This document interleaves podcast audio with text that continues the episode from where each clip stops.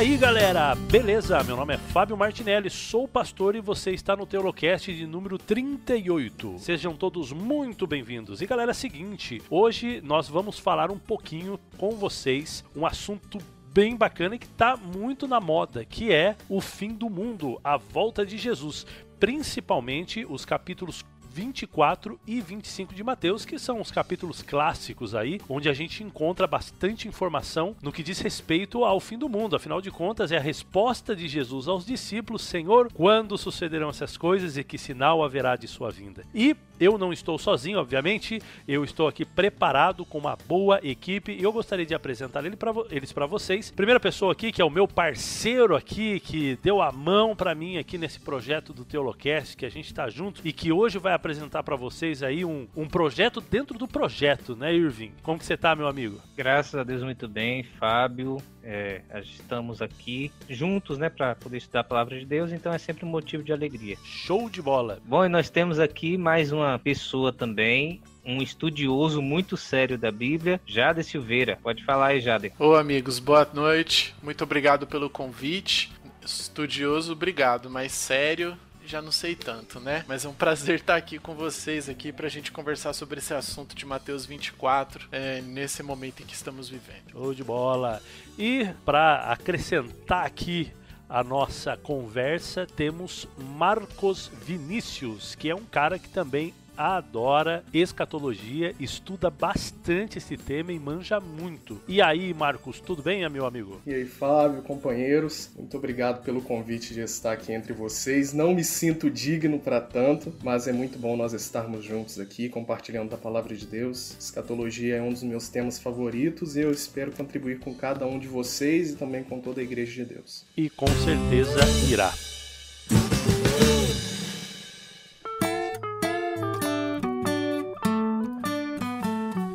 Você quer fazer a introdução contextual aí? Esqueci que estava no mudo. Tá, vamos lá. Só que eu vou querer a participação de vocês também nessa parte da introdução. Tá. Tamo, tamo junto.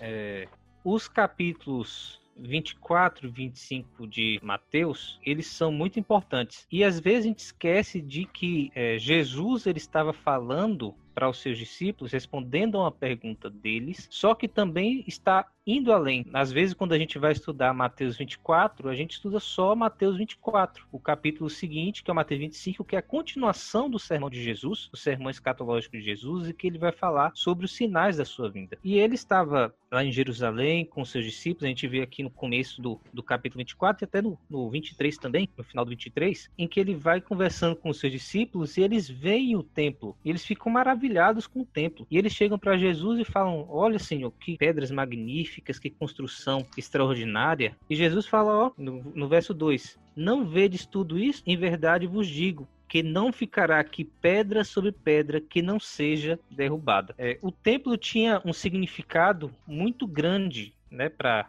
os judeus. E além de ser uma construção magnífica, né, uma, uma grande obra, também era a conexão entre o povo e Deus. Todo o ritual do santuário era um, um ritual sacerdotal, um ritual de reconciliação entre o povo pecador e Deus que dava a sua graça. Então Jesus chegar a dizer para eles que não iria sobrar pedra sobre pedra do templo era algo que chocava eles, porque eles achavam que era uma construção que permaneceria eternamente, porque deveria permanecer eternamente. A própria salvação deles dependia, de certa forma, do tempo. Então, quando Jesus diz para eles que nenhuma pedra sobraria, todas seriam derrubadas, eles ficam espantados e depois no Monte das Oliveiras, a gente vê aqui no versículo 3, eles chegam até Jesus e perguntam, né, em particular para ele, diz-nos quando sucederão essas coisas e que sinal haverá da tua vinda e da consumação do século. Então eles entendem que o templo ser destruído não é qualquer coisa é praticamente o fim do mundo. E se o templo seria destruído, como é que a nação dos judeus, que deveria ser aquela que iria florescer com o Messias, que agora ia, iria reger todo mundo, como é que o, a vinda do Messias, né, o reino do Messias, ele estaria agora relacionado com o templo? Então eles vão até Jesus e perguntam a Jesus o que que Jesus queria dizer com isso, né? Quando que isso vai acontecer? Quando que o, o, o seu reino vai vir? Quando que é, o templo vai ser destruído? Não, o, o curioso é que Jesus ele liga o tempo do fim é, relacionando também com os líderes religiosos, né, de Israel. Ele faz uma conexão entre o estado deles, parecendo assim que chegou a um momento tal que, cara, eu tenho que dar um fim nisso aqui, porque a liderança de vocês está destruindo o meu povo. Porque ele, ele pronuncia vários ais, né, em cima da liderança. Desde o 23, que ele começa a censurar os escribas, os fariseus, ele dá várias advertências, e ele vai e ele conecta isso com o tempo do fim, quando ele fala no final do, do 23, no 37, Jerusalém, Jerusalém, que mata os profetas e apedreja os que te foram enviados. Quantas vezes quis eu reunir os teus filhos como a galinha junto os teus pintinhos, debaixo debaixo das asas e vocês não quisestes. Eis que a sua casa ficará deserta. Declaro-vos, pois, que desde agora já não me vereis, até que venhais a dizer: Bendito que vem em nome do Senhor. Então você veja que a conexão interessante né, que Jesus faz com o estado atual da liderança e o tempo do fim. E legal isso aí, eu nunca tinha parado para pensar essa, esse negócio que o, que o Jader falou aí. E a gente pode até conectar, né, é, esse fim, inclusive, fim do povo de Israel como um, aquele povo escolhido por Deus, conectado lá com a morte de Estevão, né? Porque ele estava falando das mor da morte dos profetas e foi justamente no ano da morte de Estevão que o povo então ele perde essa essa categoria, né, do povo escolhido de Deus, de tanta rejeição e passa então a, a ser pregado o evangelho, né, através da perseguição, o povo se espalha o evangelho para ser pregado para os gentios e tal, e, e uma nova comunidade é criada onde havia judeus e gentios é, baixo o mesmo, o mesmo senhorio de Deus. Não, é, tava falando aqui quando o, o Jader tava, tava comentando, não sei se vai ficar repetitivo, não sei se eu fiquei claro, né, quando eu falei. Só que era uma coisa que era contraditória, né, para eles. Que tipo, como é que vai vir o Messias e como é que vai vir um fim, entendeu? Como que as duas coisas vão se encaixar? Porque eles esperavam um Messias que fosse o, o rei prometido, né? Eu não sei se estou sendo repetitivo. Não, não. Eu acho que eles não. esperavam, eles esperavam o Messias que era aquele rei prometido, né? Eles esperavam um Messias que fosse just, justamente livrar eles dos romanos. E não que tivesse alguma coisa a ver com a destruição do templo, não que tivesse alguma coisa a ver com o fim, né? Mas na verdade seria um recomeço da nação de Israel. Só que agora um recomeço, como é que eu posso dizer? É, mundano, um, um é, mundano é a nossa concepção hoje, né? Mas tipo, um recomeço em que Israel agora iria dar o troco, né, digamos assim, para as outras nações. Então, eles não conseguiam enxergar qual seria a conexão entre a destruição do templo, que era o prédio, né, o edifício, o centro da religião judaica, e agora a destruição dele e a vinda do Messias que iria é, reger Israel durante essa nova era é, de ouro de Davi, mas um, um, um novo rei escolhido por Deus que iria estender os territórios como Davi e Salomão fizeram. É, eu também ia comentar é, a respeito de algo parecido com isso, é do aspecto da condicionalidade do chamado ou da aliança de Deus com o seu povo Israel. Nós vemos durante todo o Antigo Testamento que Deus diversas vezes fez apelos e chamados para que o povo de Israel pudesse retornar aos caminhos do Senhor, retornar ao cumprimento e à fidelidade, à obediência a Deus, mediante a observância da lei, mediante a observância de tudo aquilo que foi prescrito por Deus pela revelação que ele deu ao a, a, Moisés, o seu servo, e também aos profetas. Só que nós percebemos também que reiteradamente durante, é, reiteradamente durante o Antigo Testamento, o povo de Israel ele sempre se afastava de Deus com o pensamento de que eles pertenciam ao povo de Deus, à aliança de Deus, de maneira incondicional, de que independentemente do que eles fizessem, eles continuariam no centro do favor de Deus, eles permaneceriam é, debaixo da dispensação de Deus Deus, do querer de Deus, da eleição de Deus, mas nós vemos também diversas vezes Deus dizendo o seguinte: que toda a promessa e o chamado dele para o seu povo Israel não era algo incondicional, era algo condicional e dependia da obediência e da fidelidade deles à aliança de Deus. Então, quando nós vemos aqui no Novo Testamento o povo de Israel se afastando e rejeitando a Cristo, aquele que viria para ser o mensageiro, o Senhor do concerto, que viria estabelecer com eles uma aliança e nós vemos que eles se distanciam de Cristo e ao invés de reconhecer a Cristo como Messias Messias enviado pela parte de Deus, mas creem que Cristo é apenas alguém que expulsa demônios em nome de Beuzebu, Cristo então lança uma profecia, lança uma predição que iria se cumprir de forma é, é, é terminante, né, de forma expressa, de forma incondicional, que a casa de Israel ficará vazia. O Senhor, ele pela sua presciência conhecia que o povo não apenas permaneceria na sua arrogância é, em relação à pessoa de Cristo, ao Deus encarnado, como também o povo eles se afastariam de Deus cada vez mais. É por isso que dentro das 70 semanas de Daniel, a gente vê que o próprio Senhor ele diz que a assolação, a desolação sobre o povo de Israel permaneceria até o fim. E então a partir de então Cristo dá todos os sinais, né, prometidos aí em Mateus 24 em relação à destruição de Jerusalém, a destruição do templo e a dispersão do povo. Dá para melhor, com certeza que a gente ia mudar melhor, já estava bom.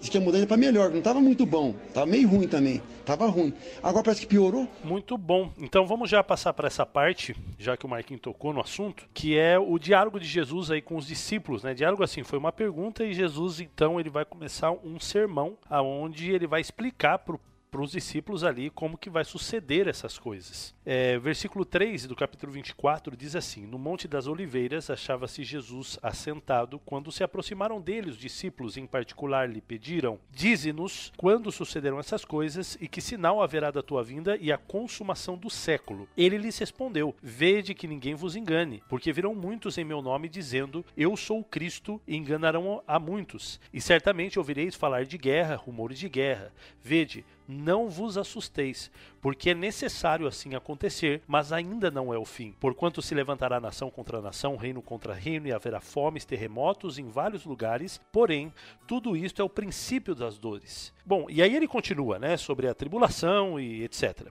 Eu tenho uma pergunta para vocês. Há uma discussão em relação a esse texto.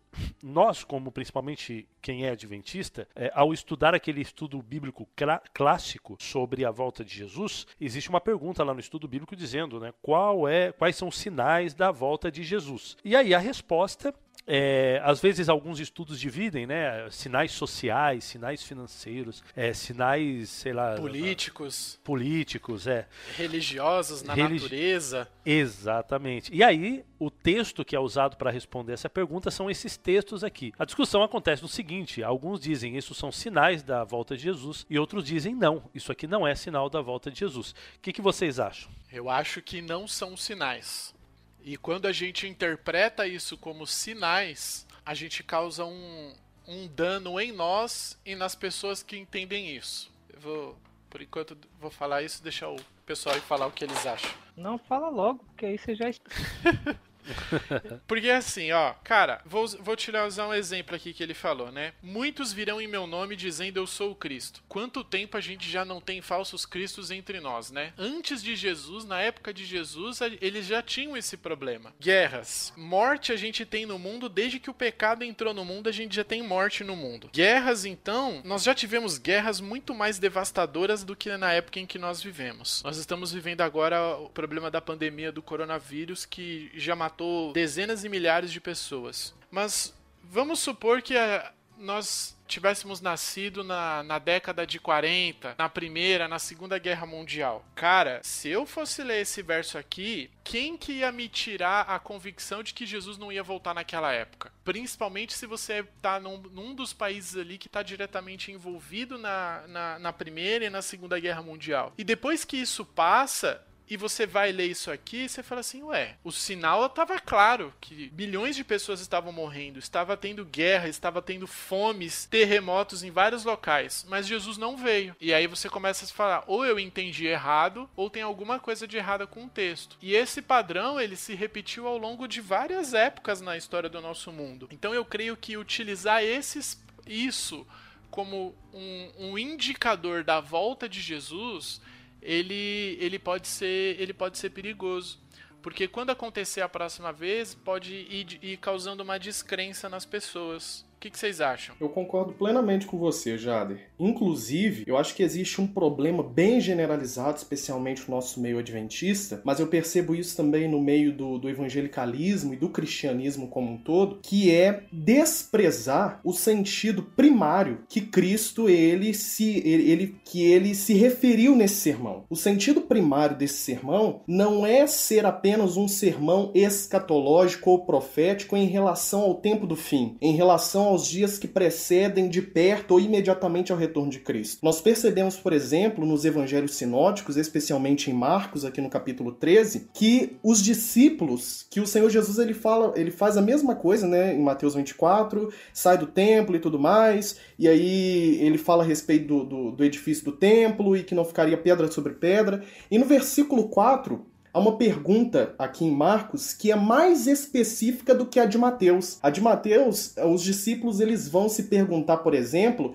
quando seriam essas coisas, quando aconteceriam tudo aquilo que Cristo já havia profetizado, mas quando se daria o fim do mundo e a sua vinda. Em Marcos 13, 4, eles são mais específicos e eles falam o seguinte: olha, quando sucederá ou quando acontecerá estas coisas em relação ao templo, em relação a Jerusalém. Então aqui quando nós olhamos o sermão profético de Cristo, o objetivo primário de Cristo era falar em relação à destruição do templo, era falar em relação à destruição de Jerusalém. É claro que nós podemos e devemos fazer uma aplicação subsidiária desse sermão profético, aplicando ele ao tempo do fim, aplicando ele aos dias que precedem o retorno de Cristo. Mas especificamente todos estes sinais que Cristo aqui ele está mencionando, que ele está elencando, são sinais que apontam para o seguinte: olha, a espada do Senhor está desembanhada sobre Jerusalém. O Senhor irá vingar o seu servo, e o Senhor irá vingar todos aqueles que foram enviados para Jerusalém e que foram desprezados por vocês. Então, o sentido primário do texto não é apontar para, olha,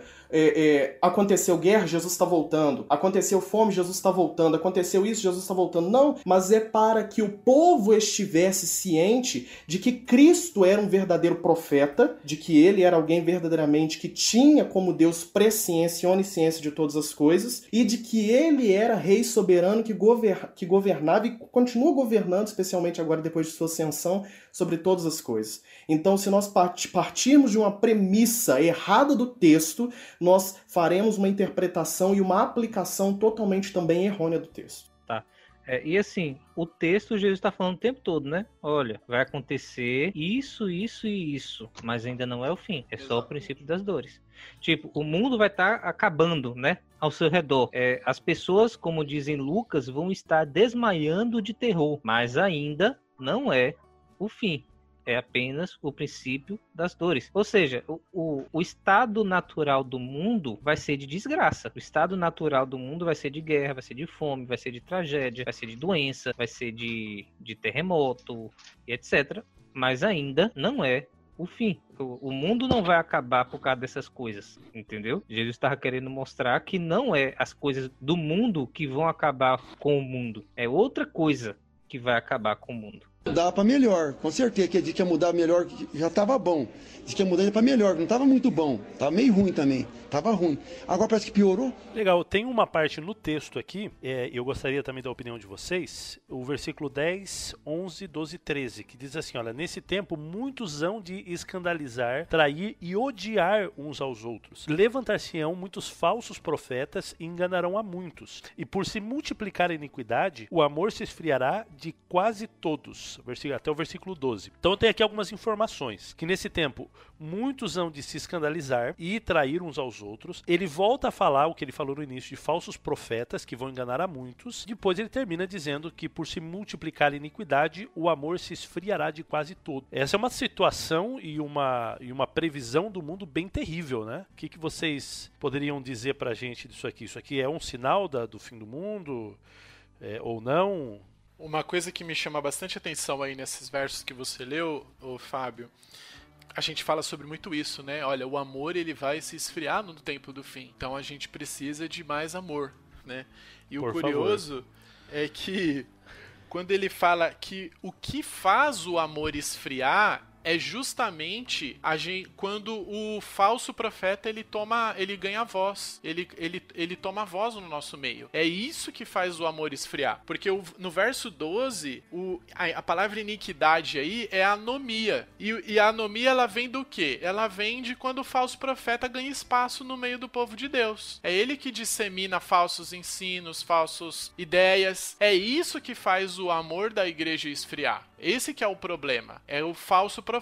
Então o amor da igreja se esfria não é porque tá faltando amor, não é porque a gente tá falando, olha, a gente tem que ser amor para as pessoas, porque Deus ele vai olhar, é, as pessoas elas vão olhar a nossa vida e aí elas vão se aproximar de Cristo. Não. O que esfria as pessoas é justamente esses falsos sinais aqui. Que quando a pessoa apela, olha, pessoal, tá vendo essa guerra, essa pandemia? Olha, isso, são, isso é um sinal. Isso aqui é o início das pragas de Deus. E aí, quando esse momento passa, aí a pessoa fala assim, ué, Deus não veio. E a pessoa não vai achar assim, ah, tem alguma coisa errada naquilo que eu ouvi. Ela vai achar mesmo que. Ela vai começar a pensar que Deus não vai vir. Porque isso aconteceu tanto então, o amor esfria quando a gente permite que falsos profetas proliferem seus ensinamentos na igreja. Porque em nenhum momento aqui do texto a gente está vendo, aqui não está falando de sociedades secretas, ordens mundiais. O, o, se fosse importante, a Bíblia ia falar. Eu, eu acredito nisso, né? Eu acredito que tudo que é importante para a gente saber a respeito do que vai acontecer no tempo do fim, principalmente a respeito da nossa salvação, está escrito. E se não está escrito, a gente não precisa gastar tanto tempo falando de coisas que a Bíblia não fala. É, só pegando um gancho também, tanto na fala do Irving quanto na do Jader, tanto é, o Irving que tinha dito a respeito da, da, do que está relatado no texto, né, das diversas vezes que Jesus falou, olha, ainda não é o fim, como também do Jader que falou agora sobre os falsos profetas, e algumas vezes dentro da igreja nós temos a ideia de que o falso profeta, por exemplo, em relação ao retorno de Cristo, é apenas aquele que nega o retorno de Cristo ou apenas aquele que fica dizendo o seguinte: olha, tudo vai ficar bem, é, não vai acontecer nada agora, esse negócio de apocalipse é uma ideia deturpada que a igreja teve. Mas o falso profeta que Jesus ele menciona é, no seu sermão profético, especialmente em Lucas 21, versículo 8, que é um texto correlato a esse de Mateus 24, Jesus ele vai dizer o seguinte: olha, vede, não vos engane porque virão muitos em meu nome dizendo sou eu e o tempo está próximo. Então a gente percebe que o falso profeta não é apenas alguém que procura retardar o retorno de Cristo, mas é alguém que se utiliza de pretensos sinais proféticos em cumprimento no mundo para dizer que Jesus está às portas, de que ele pode voltar a qualquer momento. Inclusive, a ideia de iminência no Novo Testamento não se sustenta. Não é uma ideia que existe no texto. O próprio apóstolo Paulo ele vai falar o seguinte: olha, antes que o Senhor venha, é necessário que haja apostasia, é necessário que o anticristo se manifeste, é necessário que aquele que detém o anticristo se retire. Então, quando a gente vai para o texto, falso profeta não é apenas esses que retardam o retorno de Cristo, mas que tentam trazer o retorno de Cristo para um, algo iminente, como algo que pode acontecer a qualquer momento. E Jesus ele vai falar nesse texto que, olha, em Mateus 24, que é, essas coisas, estes acontecimentos, esses cumprimentos são sinais de dores. São momentos que antecedem um momento muito pior. Se essas coisas estão ruins, é olha, só o princípio, né? É só o princípio. Tá vendo, tá vindo bomba muito pior, um, algo, um chumbo muito mais grosso aí para cima de vocês. Né? E é o que acontecia na época de Jerusalém. O povo estava sofrendo tudo isso mas ainda não era o fim, porque o momento de grande angústia e tribulação para Jerusalém, para o povo lá da, do primeiro século, ainda estava para acontecer na destruição do templo por causa de, do general Tito, Tito por ordem do imperador Vespasiano. Então tudo isso é só um, um, um passos pequenos para algo muito pior que ainda haveria de vir. É, e a destruição de Jerusalém, quem estuda na história vê que foi algo terrível foi algo que, tipo, é, o cativeiro babilônico tinha deixado marcas, né, na, na memória do judeu. Só que a, a, destruição de Jerusalém e a destruição do templo toda a nova dispersão que o, os judeus tiveram foi algo tão, como é que é, tão traumatizante quanto, né? Tanto que eles têm a, a, o ditado que de Massada nunca mais, né? Que é era a fortaleza que eles, que eles tinham que deveria ter suportado o, o cerco dos romanos. Só que essa fortaleza foi destruída. Então, eles, eles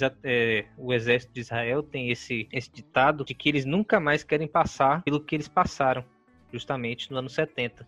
Eu estava querendo é, comentar o que o Jade falou, nessa questão dos, dos falsos falsos mestres e o esfriamento do amor, é que é o seguinte, complementando também tem outro lado da moeda, né? Assim, nós estamos vivendo em uma sociedade de relacionamentos líquidos, né? O que o Bauman fala. Tipo, cada vez mais é dado importância, melhor, cada vez menos, né? Cada vez menos é dado importância para o outro. Por mais que esteja ah, essa, essa onda de paz e amor no mundo, só que a gente vê que está sendo dada menos importância para os relacionamentos. É, tipo, o casamento é apenas enquanto o amor dura. Ele, a pessoa não tenta reaviver o amor. Não, é só a, não deu certo agora, parte para outra. Aí, às vezes, nem chega no casamento, não. É, é, apenas uma ficada, é apenas uma vez. E isso vai partindo também para outras facetas do, dos relacionamentos humanos e cada vez menos o amor, como é apresentado na Bíblia, né? Segundo a lei de Deus, cada vez mais ele é deixado de lado. Então, por isso que também, quando o por se multiplicar a iniquidade, né, a anomia, a negação da lei de Deus,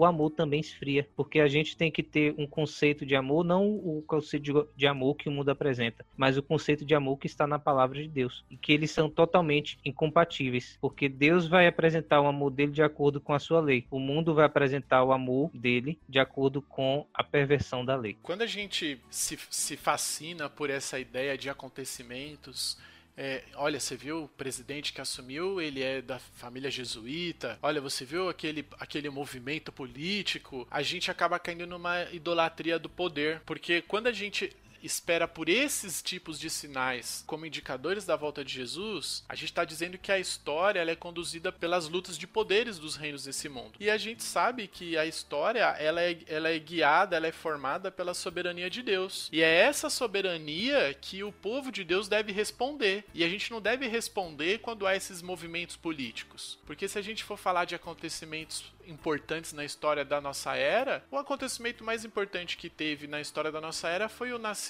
a vida, a morte e a ressurreição de Jesus. Quando a gente coloca esses acontecimentos acima da vida de Jesus, e como João fala, né, que o objetivo do evangelho dele é, é que as pessoas acreditem que Jesus é o Cristo, e isso vai trazer vida para elas, tá acontecendo isso que esses falsos profetas fazem, tá esfriando, tá esfriando o amor das pessoas na verdadeira mensagem que vai trazer vida para elas. Dá para melhor, com certeza que a gente mudar melhor, já estava bom. Diz que ia mudar para melhor, não estava muito bom. Estava meio ruim também. Estava ruim. Agora parece que piorou. Parece que até agora não existe, então, nada no texto que a gente leu entre o versículo 3 e até o o 13 aqui, até agora não existe nada que seja muito mensurável, né? Ou seja, alguma coisa que eu possa dizer, não, olha, quando realmente a gente vê aqui tangível, alguma coisa assim que eu possa contar mesmo, né? É, mas aí tem o verso 14, capaz que aqui a gente tem uma ideia muito mais, um pouco mais clara e aqui talvez eu vou ter um termômetro melhor para a volta de Jesus, não sei. Mas o versículo 14 diz assim, olha, e será pregado este evangelho do reino por todo o mundo para testemunho de todas as nações. Então virá o fim. Então ele está falando exatamente o que vai acontecer antes do fim, ou seja, a pregação do evangelho a todas as nações. Então, será que com essa informação eu conseguiria ter um termômetro melhor ou ter uma aproximação melhor de quando vai ser a volta de Jesus? É, pensando nisso, talvez eu poderia até dizer que está longe a volta de Jesus, porque eu estou até dados abertos aqui, onde diz que a Bíblia ainda não é, é a Bíblia ainda não foi traduzida para 57% das línguas faladas hoje no mundo. Cerca de 1,5 bilhão bilhão de pessoas, diz aqui, ainda não tem acesso à Bíblia. Então, parece que a pregação do Evangelho está um pouquinho longe de acontecer, né? Pelo menos para todo mundo. Então, a gente pode afirmar tranquilamente que a volta de Jesus vai demorar? Bem, acontece o seguinte: quando nós olhamos para as profecias bíblicas, especialmente as profecias de Apocalipse, e nós vamos, por exemplo, para o capítulo 14, o versículo 6 de Apocalipse, nós vamos ver o seguinte: que nos últimos dias a igreja de Deus, o povo de Deus, ele é simbolizado ele é sinalizado nas profecias, na escritura, como um anjo que voa. E esse sentido de um anjo que voa, né, ou de um mensageiro que voa, tem um sentido de urgência. E o que esse anjo, o que esse mensageiro ele tem nas mãos? Ele tem o evangelho eterno para ser pregado a toda tribo, língua, povo e nação. Então nós observamos que nos últimos dias a igreja, ela conseguirá chegar onde ela ainda não chegou. E a palavra de Deus e o evangelho, que são as boas novas de Cristo, como já falou Jader da sua encarnação, né, o seu nascimento, sua vida triunfante, sua morte expiatória, sua ressurreição vitoriosa. A mensagem do evangelho há de chegar a todas as nações a todas as pessoas, de forma que essas pessoas possam ter consciência da decisão final que elas vão fazer contra ou a favor do Criador no grande conflito. Então, nós observamos, eu tenho em mãos aqui também alguns dados, é, tá tendo um comentário bíblico adventista, que vai falar o seguinte: considerando que nos primeiros 18 séculos da era cristã, a Bíblia foi traduzida em apenas 71 idiomas, no século XIX esse número subiu para 567. Em meados do século XX, a Bíblia estava disponível em mais, em mais de mil línguas. Em 2011, foram registradas publicações do texto bíblico em 2.539 línguas. Poucos povos não têm acesso a pelo menos uma porção das escrituras em sua língua materna. Então nós observamos que a partir do século XIX, com o advento né, das missões modernas, a gente e das sociedades bíblicas, né, que oferecem uma transliteração da Bíblia para a língua materna dos povos, nós observamos que o evangelho é cada vez mais uma realidade presente em muitas nações. E além disso, hoje nós contamos com a tecnologia. Então muitos povos que, por exemplo, não possuem a Bíblia física física ou porções físicas do Evangelho possuem conhecimento do Evangelho ou conhecimento da palavra por meio das ondas dos, de rádio e de TV, além de missionários que vão para países em perseguição, como por exemplo a Janela 10 por 40, e ali pregam o Evangelho e muitas vezes assinalam o Evangelho com é, o seu próprio sangue. E além disso, eu não sei se, se vocês têm conhecimento, creio que sim, é, e nem os nossos irmãos, mas creio que também muitos devem ter, mas o Senhor ele está intervindo de maneira sobrenatural, especialmente agora nos últimos dias, porque muitas pessoas que estão em países de perseguição estão tendo sonhos sobre Jesus. Essas pessoas estão tendo visões, sonhos com a pessoa de Cristo ou com algum missionário que, por exemplo, apresenta para essas pessoas o evangelho. Essas pessoas elas dormem em determinada religião e acordam cristãs. Essas pessoas acordam verdadeiramente convencidas de que o Cristo que elas nunca haviam escutado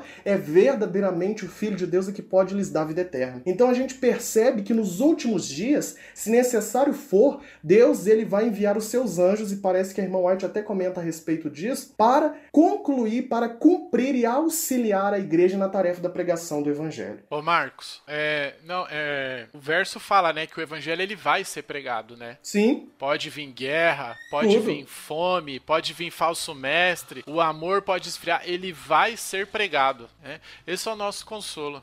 A grande diferença que muitos acabam não fazendo é o seguinte, que a pregação do evangelho não significa aceitação do evangelho. Tem muitas pessoas que veem, ah, mas o mundo tá assim, a, a, tanta gente que já conheceu o evangelho e continua assim, eu acho que Jesus não vai voltar. A Bíblia fala que o evangelho vai ser pregado. Isso é uma decisão pessoal que cada um deve tomar em relação é, a favor ou contra Cristo. É, e assim, Deus tem solução para todos esses problemas, né? Por exemplo, o problema, a língua, ele tem o dom de línguas. O problema é, porque, é que o povo está num lugar distante, ele pode fazer muito bem como fez com Felipe, né? Transportar. Uhum. Então, assim, Deus não diminuiu o tamanho de sua mão. Ele não foi encurtada a mão do Senhor, né? Acho que até a White fala bastante isso. Não foi encurtada a mão do Senhor. Deus ele pode muito bem fazer com que o evangelho seja pregado em menos de um mês, em um dia, em um ano, em dois anos, quanto tempo for necessário. Só que é, é, o, às vezes a gente tem, é, a gente esquece, a gente tem que lembrar sempre de que é algo que está é, na mão de Deus, 100% na mão de Deus. A pregação do evangelho é 100% a missão de Deus. Nós somos apenas instrumentos que ele pode ou não usar de acordo com a sua vontade. Ele quer, ele quer nos usar. Ele nos comissiona a pregar o evangelho. Bom, Mas então... como ele vai fazer isso, aí é da parte dele. Então, de novo, o nosso termômetro explodiu aqui, né? Porque então, de acordo com o que vocês estão falando, a gente tampouco pode medir a, pre... a volta de Jesus com a pregação do evangelho, porque, segundo vocês, ele pode fazer isso da noite pro dia, né? Então a gente pode dormir, acordar e as pessoas serem alcançadas e ele voltar, não é isso? É que eu acho também que não há uma preocupação em medir, né? A proximidade. Eu acho que há uma preocupação em você estar envolvido na pregação do evangelho, né? A gente vai ver um pouquinho disso também no, no capítulo 25. É, é isso que eu quero, é isso que eu quero saber, Jader. Então eu tô tentando descobrir com vocês aqui como é que eu posso, porque assim, os discípulos perguntaram, né? Porque o que os discípulos queriam saber é realmente quando ia acontecer esse negócio. Eles perguntaram, né? Quando? Quando. E a resposta de Jesus, agora eu tô, tô tentando descobrir quando, tá? Então é, é, isso que eu tô tentando fazer aqui. Então a, a gente já eliminou um montão de coisa aqui. Vocês já falaram para mim que guerra não é sinal da volta de Jesus. Vocês já falaram para mim que fome, peste, terremoto, tudo isso não é sinal da volta de Jesus. É, são coisas que não dá para medir. o próprio amor também, a gente descobriu por que, que o amor se esfria, mas a gente sabe que não tem como medir também quão frio tem que ser esse amor, quantos graus né, negativos ele precisa ter para dizer, não, agora realmente é, Jesus vai voltar. Né? E a gente sempre fala da volta de Jesus quando a gente vê crimes hediondos, né? aqueles crimes bem macabros. Né? Então, assim, olha, o amor está se esfriando veja a frieza dessas pessoas, etc. E agora, a, a, em relação à pregação do evangelho, vocês também estão dizendo que não, que não tem como medir. Então, agora vamos passar então para esse sinal. Eu quero saber aí qual vai ser esse sinal. Uh, o, o, Irving, eu não sei aqui, você colocou aqui a relação entre pregação e perseguição. Você vai querer falar sobre isso? Eu ia falar justamente sobre isso agora. É, a gente tem que lembrar de uma coisa: o evangelho ele faz com que haja uma transformação no ser humano, ou para melhor ou para pior. Ou ela é transformada por Cristo, ou ela vai é, endurecendo o seu coração e cada vez mais sendo o contrário do plano que Deus tinha para ela. Então, assim, é, o pastor Mark Filho ele fala uma coisa interessante no livro Reavivamento Prometido. Não lembro qual que é a página agora, mas ele está falando sobre é, o efeito da pregação do evangelho no mundo. Que o fim depois, vir depois da pregação do evangelho vai, faz com que todas as pessoas tenham a oportunidade de arrependimento e também revela o pior do homem e o melhor de Deus. Enquanto a pregação do evangelho faz com que a graça de Deus seja apresentada e aqueles que aceitam essa graça são transformados pelo sangue de Jesus, aqueles que não aceitam, o amor deles vai esfriando, entendeu?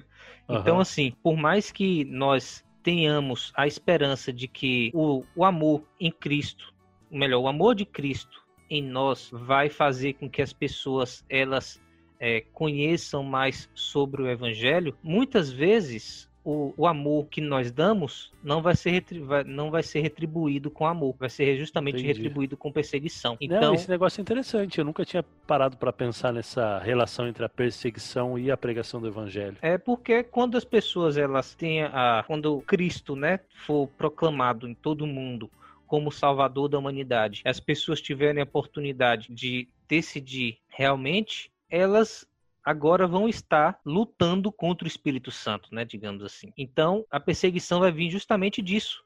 As pessoas que não aceitam o amor de Deus e as pessoas que melhor, perseguindo as pessoas que aceitaram o amor de Deus. Nós eu eu estava meditando sobre isso, umas leituras que eu fiz recentemente reforçaram isso. Nós podemos muito refletir o amor de Cristo. A gente pode cantar que haja amor em nós, né? Haja amor a começar em nós. Mas não temos nenhuma garantia de que esse amor vai ser, vai ser correspondido da forma como a gente imagina. Cristo foi perseguido justamente porque ele era amor. Ele fala muito bem disso que é, no, na, na carta de João, de que o mundo vai conhecer quem é seu verdadeiro discípulo pelo amor, mas eles irão justamente perseguir os verdadeiros discípulos de Cristo por causa do amor. Então, nós pregando o evangelho, nós estaremos revelando o melhor de Deus e também estaremos revelando o pior da humanidade. O versículo 9 aqui do capítulo 24, ele vai falar exatamente isso, né? Então vos hão de entregar para ser desatormentados e matar-vos-ão e serei odiados de todos as gentes por causa do meu nome. A gente percebe no livro de Atos dos Apóstolos que o que a igreja fazia, além de pregar e realizar sinais, prodígios, maravilhas em nome de Jesus, era ser uma fonte social para muitos que estavam em desespero, para muitos que estavam sofrendo sanções civis e até penais. A igreja verdadeiramente era um braço, uma mão de acolhimento da parte do Senhor na terra. E o que que acontecia com a igreja? Alguns eram presos, outros eram torturados, outros eram mortos das formas mais cruéis possíveis, e a igreja formada das pessoas mais inocentes da sociedade, no sentido de, de serem inofensivas, né? O que elas faziam a pregar a Jesus, a gente vê que muitos desses sofreram e padeceram. É por isso que a irmã White ela vai falar no Grande Conflito o seguinte, que as fogueiras da perseguição apenas estão apagadas porque a pregação da igreja não faz mais tanta diferença quanto fazia antigamente. Se a igreja voltar novamente a ser cheia do Espírito Santo e a pregar a palavra de Deus como outrora, como por exemplo no livro de Atos, que os cristãos eram conhecidos como pessoas que transtornavam o mundo, que colocavam o mundo de cabeça para baixo por causa das suas pregações, a igreja voltará novamente a ser perseguida. E é exatamente por causa disso e eu creio que já vai ser o próximo assunto se a gente for entrar nisso, que a pregação do evangelho gera o que para a igreja e para o mundo? Uma grande tribulação. A grande tribulação é o sinal de que a vinda de Cristo agora não está muito mais distante, mas é o que pode acontecer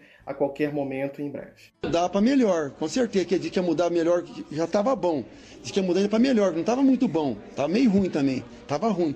Agora parece que piorou. Tô gostando aqui do nosso estudo, tô com a Bíblia aberta aqui no capítulo 24 até agora, então, a gente viu que parece aparentemente, ainda que a pergunta dos, dos, discípulos é quando, parece que a preocupação de Jesus não é o quando, né? E Jesus não está mostrando para ele, não está respondendo para eles o quando isso vai acontecer. É, mas nós temos aqui o versículo 30 e eu gostaria de ler com vocês. Diz assim, olha: Então aparecerá no céu o sinal do Filho do homem. Todos os povos da terra se lamentarão e verão o Filho do homem vindo sobre as nuvens do céu com poder e muita glória. Aqui é interessante que os discípulos eles pedem um sinal, né? A gente sempre fala assim: "Ah, os discípulos pediram sinais". Não, eles pediram um sinal. E Jesus ele volta a falar do sinal no versículo 30 aqui, que ele diz: "Olha, vocês querem um sinal? Vocês querem saber mesmo quando eu quero voltar? Queremos". Então é o seguinte, ó, vocês vão olhar para o céu e ali vocês vão ver um sinal, vocês vão ver alguma coisa estranha no céu e quando vocês pensarem que não, sou eu.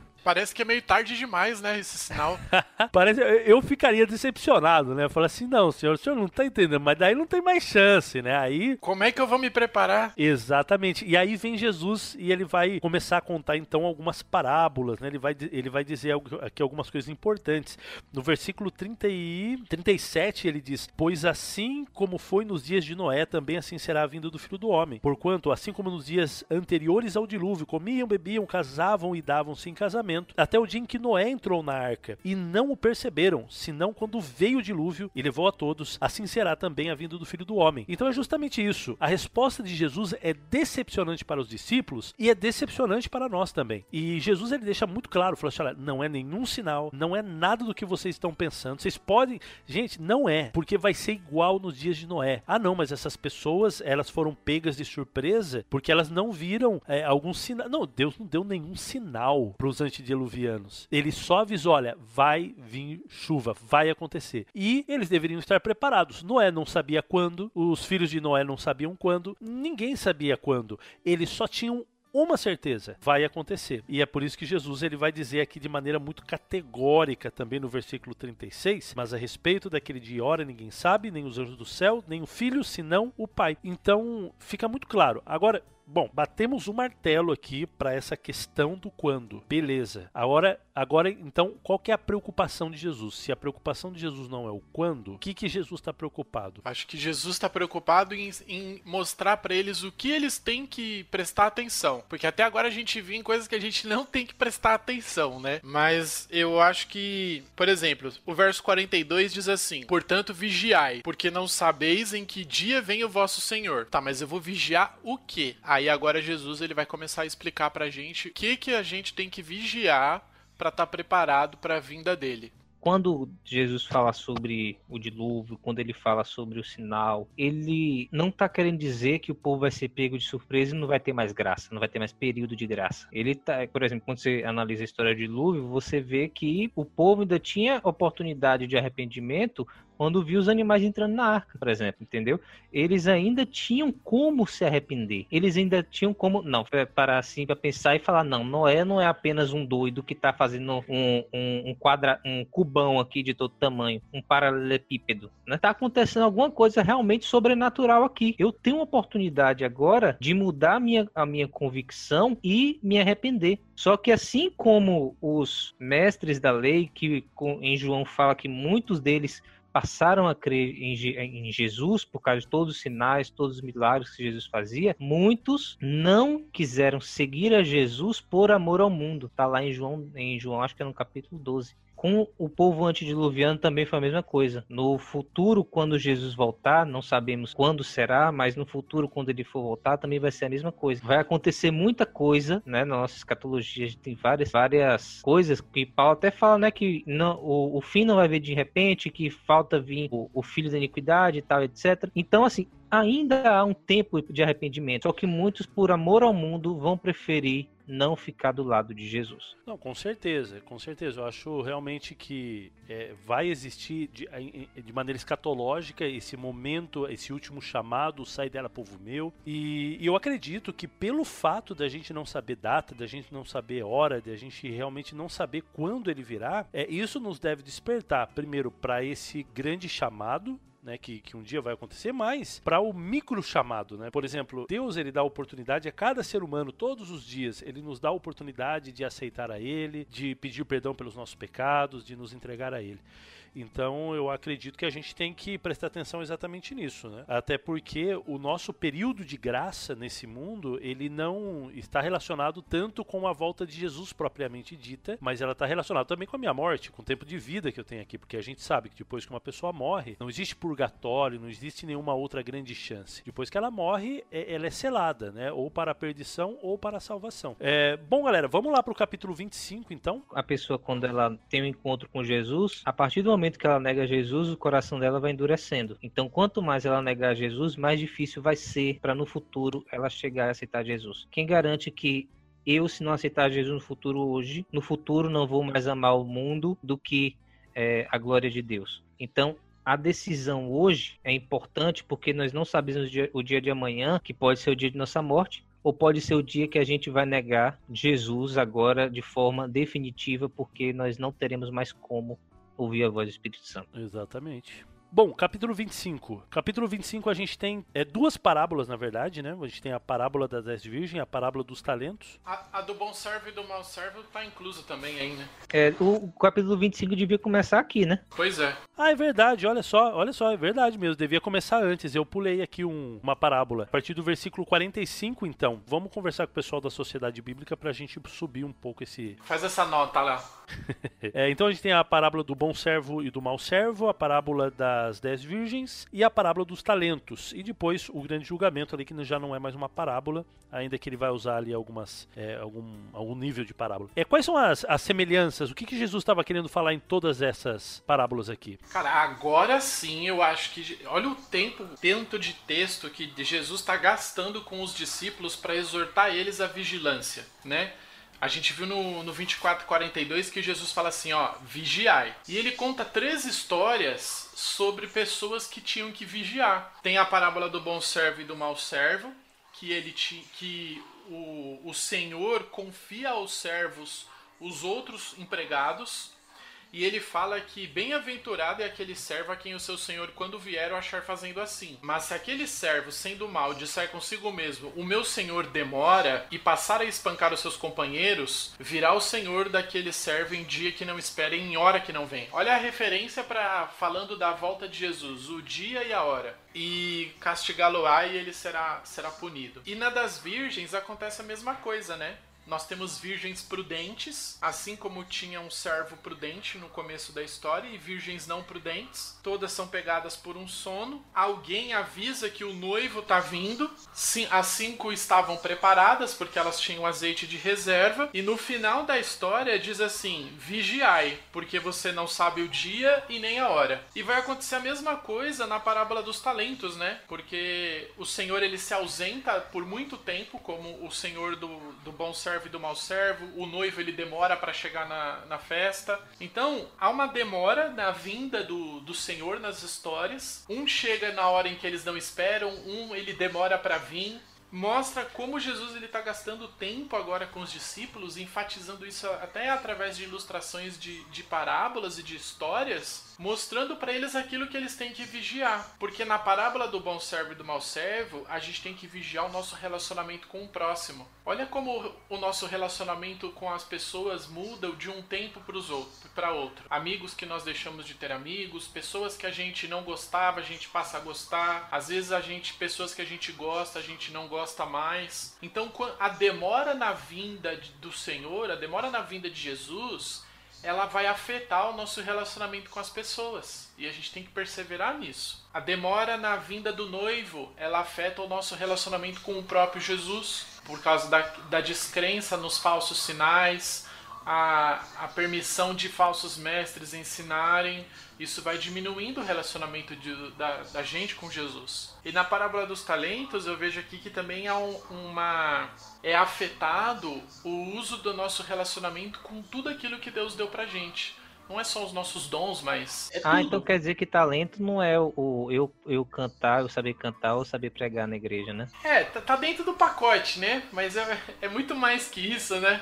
É, muito, é tudo. Então, se Deus demora para vir, isso vai revelar a, a verdadeira, o meu verdadeiro caráter. É, eu... Só para só pra esclarecer, gente, talento era uma medida de dinheiro, não é o, o da história aqui. Não é uma habilidade, né? Não Sim. é um dom do espírito. E então, era muito dinheiro. Era muito dinheiro. Era tipo 6 mil denários. E cada denário era um dia de trabalho. Ou seja, era, era uma vida de trabalho que o Senhor estava com, tava confiando, né? Ao, a cada servo. Sim, mesmo o último era. Isso mostra também que todos têm, né? Todos têm coisas que a, a administrar, né? Todos são, são mordomos de Deus na sua causa. Então você veja que é, às vezes essa aparente demora na volta de Jesus, ela é boa, porque ela revela ver, o verdadeiro caráter das pessoas. Olha, é... não, eu só tô aprendendo aqui com esses mestres aí, com esses feras, mas olha só, essas parábolas, elas nos ensinam duas coisas. A primeira coisa é, como o Jader já tinha comentado, nós estamos esperando o que? O que? No caso, Jesus aqui nessas parábolas, ele, ele está nos mostrando o seguinte, olha, vocês não devem esperar por sinais, vocês devem esperar por aquele, por aquele para quem os sinais apontam, que sou eu, Rapaz, eu quero que você repete essa frase aí. Nós devemos, nós devemos esperar não pelos sinais, mas, pa, mas por aquele para quem os sinais apontam. Show. Então nós não esperamos por guerras, rumores de guerras, colapso financeiro, papado, Estados Unidos. Nós esperamos pelo retorno do Senhor. A própria igreja adventista, ela tem em sua essência, né, essa essa espera por Cristo, tanto é que a igreja ela chama adventista exatamente por isso, não porque, como alguns entendem, né, ah, os adventistas creem que Jesus já voltou em 1844, faz uma salada mista, né, misturando coisas que outras, outros movimentos acreditam com que nós acreditamos. Nós somos adventistas porque nós esperamos o retorno do Senhor, nós esperamos o seu segundo advento, por isso que nós somos adventistas, e todas as vezes que nós tiramos é, do púlpito a centralidade do retorno de Cristo através da sua palavra para encher a igreja com sinais, com possíveis cumprimentos proféticos, ao invés de nós proclam proclamarmos o retorno de Cristo, nós estamos prostituindo a nossa mensagem, a nossa identidade profética. Então, nós temos que, acima de tudo, revelar ao mundo que está lá em Lucas 21, 28. Essas coisas estão acontecendo não para serem um fim em si mesmas. Essas coisas estão acontecendo para que nós levantemos as nossas nossas cabeças, olhemos para o céu e aguardemos a nossa redenção que se aproxima. E Jesus também ele deseja ensinar para nós aqui nessas parábolas o seguinte: como devemos estar quando ele voltar. Nós não devemos estar apenas esperando, nós devemos também estar alertas e trabalhando. Existe uma diferença entre aquele que só espera, como é ensinado aqui na, na, na parábola dos dez talentos, e com aquele que verdadeiramente está trabalhando, com aquele que está agindo, com aquele que está atuando. E a gente percebe, por exemplo, em Apocalipse 14, que a igreja do tempo do fim, que o remanescente escatológico, não é aquele que se assenta em um lugar, como os tessalonicenses, que estavam em suas redes e falavam o seguinte: olha, o pau tá comendo, a tribulação tá pegando, Jesus tá voltando, eu não vou trabalhar mais. Acabou, acabou, agora é só esperar o retorno de Cristo. Não, nós devemos estar como a igreja do tempo do fim que vai estar trabalhando, pregando o evangelho. É claro que muitos de nós vão estar dormindo, estar dormindo como ah, as virgens, mas nós devemos estar cheios do Espírito Santo. E a maneira como Cristo ele vai nos encontrar identifica também a maneira como nós o esperamos ao longo dessa aparentemente tardança do seu retorno. Então é necessário que nós, é, como povo de Deus, como estudantes da Bíblia, nós sempre estejamos com os nossos olhos focados no céu, focados na brevidade do retorno de Cristo, tendo essa esperança em nosso coração e trabalhando a fim de multiplicar esta palavra e esta esperança, essa mensagem no coração de outros crentes. É fato que muitas coisas vão de acontecer antes do, do, do Senhor voltar, mas é também fato de que ele voltará e não tardará. E é missão nossa compartilhar essa mensagem com outros. Mudar para melhor, com certeza. Que que ia mudar melhor, já estava bom. Diz que ia mudar para melhor, não estava muito bom. Tava meio ruim também. Tava ruim. Agora parece que piorou. Muito bom, muito bom mesmo. Que bacana. Essa paixão, essa paixão por Cristo, ela tem que é, continuar realmente no nosso coração, né, fazendo o nosso coração bater mais forte. Esquecer um pouco essa, é, essas loucuras que a gente vê por aí. Cuidado, principalmente agora na época de internet, né? Agora tem uma galera aí dizendo que Jesus vai voltar em 2027, não é isso? É isso mesmo. Falso profeta tem, né? Faz tempo já. Pois é, então tem o pessoal aí querendo que Jesus volte em 2027, mas não sei não. Vamos ver. É, eu gostaria estar... fosse antes, viu? Se puder. É, eu também. Por mim que podia vir antes. Bom, a gente termina então essa, essa nossa discussão aqui do capítulo 25, 24 24 e 25 com o grande julgamento, que parece aqui que, de novo, né, igual ele fez aí muitas outras vezes no decorrer do nosso estudo, Jesus ele volta a falar sobre um tema que para ele é muito importante, que é a forma como nós tratamos o nosso semelhante. Parece que ele está dizendo o seguinte: olha, vocês não sabem o dia, vocês não sabem a hora, mas enquanto eu não venho, vocês vão fazer algumas coisas. Então ele confia em nós, os seus bens, os seus talentos, as pessoas as pessoas, né? Ele confia em nós essa responsabilidade, como no caso das, das noivas ali, né? Da, da, noiva e o noivo e as, e as virgens.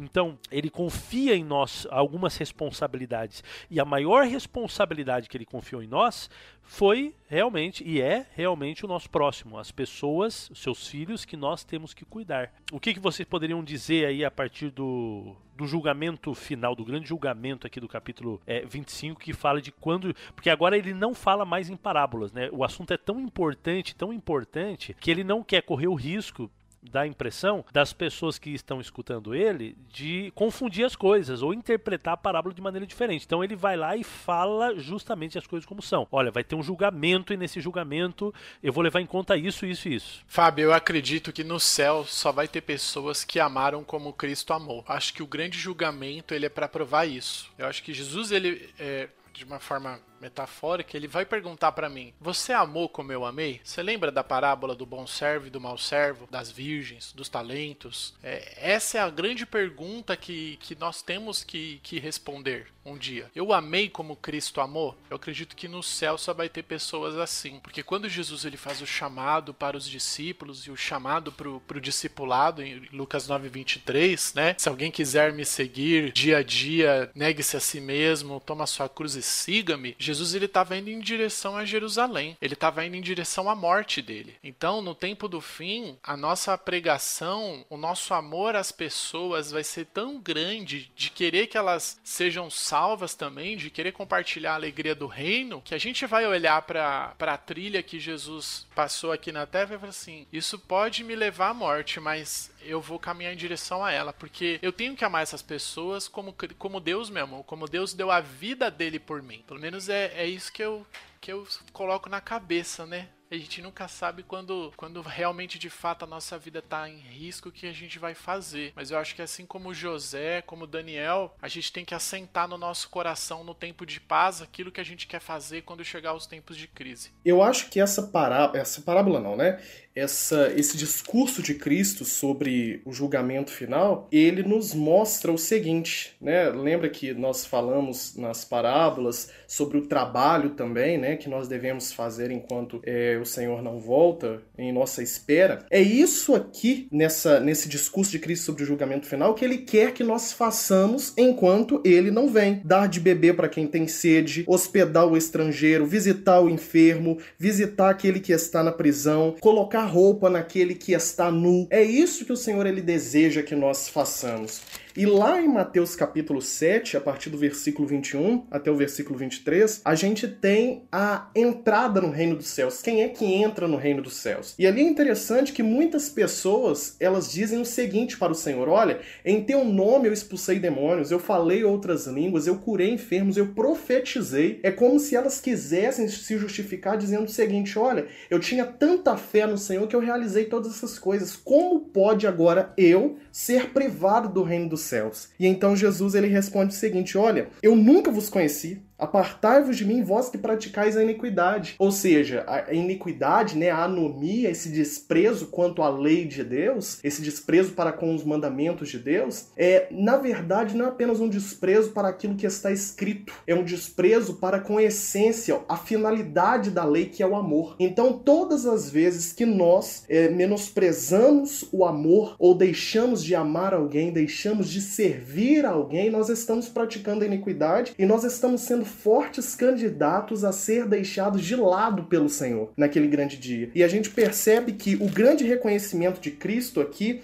em Mateus 25 não é sobre quem guarda o sábado, não é sobre quem crê ou não crê em Ellen White, não é sobre quem é, come ou deixa de comer carne de porco. A grande diferença aqui em Mateus 25 é sobre um coração regenerado pela graça, um coração que foi trabalhado, que foi operado pelo Espírito Santo e que agora verdadeiramente reconhece o seu irmão, ama o seu irmão, porque amou e reconheceu a Deus primeiramente, que é a própria essência do amor. Hein, Marcos? Co coloca agora essa visão que você acaba de falar, né? Da parábola do reino, dessa regeneração, desse, dessa vida transformada, com o desejo de querer ficar sabendo os sinais no tempo do fim. Não faz o mínimo sentido né? Eu querer eu, eu, eu tá ciente de todos os acontecimentos, de todas as tramas políticas e as pessoas que estão ao meu alcance estão passando fome, estão sofrendo, não estão sendo regeneradas. Não faz sentido nenhum. E olha, a gente pega um gancho nisso que você está falando com a própria história do povo de Israel no tempo de Cristo. A gente sabe que eles conheciam as profecias, eles tinham o livro de Daniel, eles tinham um período, um cômputo profético que era os 400, os 490 anos, né, 70 semanas de Daniel, eles sabiam quando o Messias viria, eles sabiam de tudo isso, mas isso não impedia que pela sua, pela sua própria arrogância, pela sua própria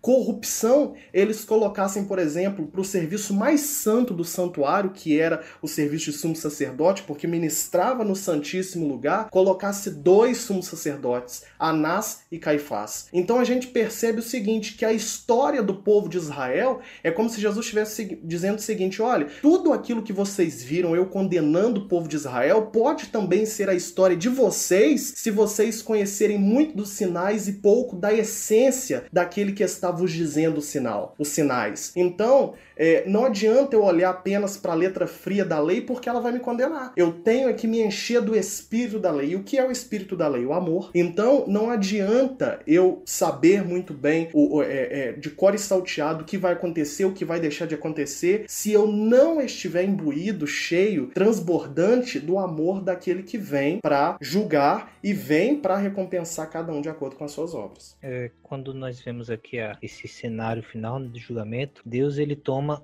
tudo que Jesus né, toma, tudo que os, os seus seguidores, seus discípulos, aqueles que são justos, fizeram pelo outro para si. Então, quando nós fazemos a vontade de Deus, quando nós guardamos a sua lei, é, nós estamos fazendo pela glória de Deus. É, resume bastante o que Marquinhos falou mais cedo, né? A questão não é fazer quando os sinais acontecerem, mas fazer por aquele, pelo Senhor, fazer pelo mestre, fazer por ele. E Jesus diz: quando vocês fizerem a esses meus pequeninos, vocês estão fazendo. Quando a gente pega tudo isso, né? Todo o, o balde de água fria que Jesus joga nos discípulos, é, quando eles perguntam quando, e ele fala: o problema, a questão não é o quando. Quando a gente vê que a pregação do evangelho ela vai fazer com que venha a perseguição, às vezes a gente tende a justamente desanimar né? Porque é, é algo que a gente não quer. A gente não quer ser perseguido. A gente não quer ter o nosso amor pelo próximo rejeitado. A gente não quer fazer o bem para colher o mal. Só que quando a gente faz pelo próximo, a gente está fazendo por Deus. A gente está fazendo é, pelo Mestre. A gente está fazendo justamente quando a gente obedece Cristo, fazendo aquilo que Ele de nos deixou para fazermos, cuidar do órfão, da viúva, nos distanciar do pecado, pregar o evangelho, tudo isso a gente tá, deve fazer por ele. Nossa esperança não deve ser de que o outro vai é, retribuir o nosso amor como a gente deseja. Nossa esperança não deve ser que o outro vá se arrepender. Por mais que a gente queira tudo isso, por mais que sejam coisas boas, a gente deve fazer tudo isso que o Mestre nos mandou por ele e não pelos outros. Então, enquanto ele não vem, enquanto Jesus não vem, ou é, enquanto quando é, ainda não está claro para a gente, nós temos que cumprir aquilo que ele nos ordenou. Nós temos que ser servos fiéis, nós temos que ser mordomos é, de, daquilo que ele nos dá para que a gente possa fazer com que o reino dele floresça, com que o reino dele prospere, primeiramente em nossa vida, depois no outro, mas fazer tudo isso para a glória de Deus. Por isso que eu e o Fábio, nós unimos forças e nós iremos iremos lançar uma série de estudos bíblicos aqui no Teolocast. Isso é muito verdade. E a gente quer convidar vocês, nossos queridos ouvintes, para a gente estudar juntos. Mas seria muito, muito, muito interessante mesmo, né, Irving, se a galera convidasse os amigos. Olha, é, tem um pessoal aí que estuda a Bíblia, tem um pessoal aí que entende bastante, tem um pessoal aí que, é, que ensina a Bíblia bem, de maneira fácil, de maneira prática também, você vai gostar e, e chamar essa galera para escutar o nosso podcast sobre esse estudo bíblico. Vai ser uma série que a gente vai fazer, a parte do Teolocast normal. E é, falar de Teolocast normal é até piada aqui, né? Porque aqui a gente lança um Teolocast a cada cinco anos. Não mais. Amém, glória a Deus. E realmente, né, a gente se uniu aí para a gente poder fazer aí um projeto que seja para honra e glória de Deus e para pregação de sua palavra também. Então a gente conta com vocês para poder usar esse material que a gente vai criar, compartilhar aí com a galera, para poder mandar pro teu amigo, pro teu tua mãe, teu pai, teu parente, sei lá, quem você queira mandar para a gente estudar juntos a palavra de Deus. Nós estamos preparando um estudo que é feito para não adventistas, mas de forma geral por exemplo, quem é ateu, quem é agnóstico, quem não é cristão. Então a gente vai fazer algo que abrange a maior gama de pessoas possíveis, né? Como o, o podcast é uma mídia que de nicho, a gente vai fazer com que esse nicho seja estendido a todas as pessoas. Claro que a gente não vai conseguir às vezes responder tudo, né? Então a gente vai nesse nesse caminho fazendo perguntas e respostas, a gente vai voltando. Será vai ser uma série de 28 estudos. Primariamente vai ser 28, né? Se a gente for estender um pouco mais, a gente não sabe, mas serão 28 estudos. Esses 28 estudos a gente quer falar sobre os temas centrais da Bíblia, nós iremos focar bastante na parte é, da santidade de Deus, da salvação. Nós iremos fazer algo que exponha de forma clara o que a Bíblia quer dizer. E nós iremos fazer isso de forma profunda na Bíblia, analisando o contexto dos textos. Nós iremos trabalhar de uma forma mais fiel à palavra de Deus, para que as pessoas elas conheçam a vontade de Deus. Se uma pessoa ouvir e conhecer mais sobre Deus da maneira correta, para mim já, já valeu a pena. Com certeza. Então, nós iremos trabalhar para que a palavra de Deus seja exposta e para que o nome de Deus seja glorificado. Amém. E com certeza a gente vai convidar muita gente sabida aí, né? Um dessas, uma dessas pessoas que serão convidadas em um episódio ou outro aí vai ser o Jader e o Marquinho que esteve com a gente. E a gente já quer agradecer também aí a presença de vocês, meus amigos. Muito obrigado por estar é, tá aqui com a gente. Uma hora aí, a gente já está quanto tempo aqui gravando? Nem sei. É uma hora e vinte já que a gente está gravando aqui, conversando. E antes da gravação a gente já estava conversando sobre outros temas de teologia e, e trocando muita ideia boa. Então é sempre bom passar esse tempo com vocês. Então brigadão mesmo, viu, Marquinhos, por você estar aqui com a gente. Eu que agradeço o convite e todas as vezes que quiserem me convidar aí, tamo junto, vocês sabem, né? E Jader, valeu. Jader, cara, o Jader, você chama ele 10 minutos antes e ele fala, vamos, preparado. Brigadão, viu, Jader, pela disposição. Eu que agradeço, Fábio, pelo convite, amigos. Estamos juntos aqui e tudo que, tudo que serve para a gente poder espalhar a palavra de Deus e pregar o evangelho é, é, tudo válido. Legal. Irving, então a gente se encontra de novo no nosso estudo bíblico, então, cara. Com certeza, nos vemos lá. Quero me encontrar também com o ouvinte e com os amigos que o ouvinte indicar. Show de bola.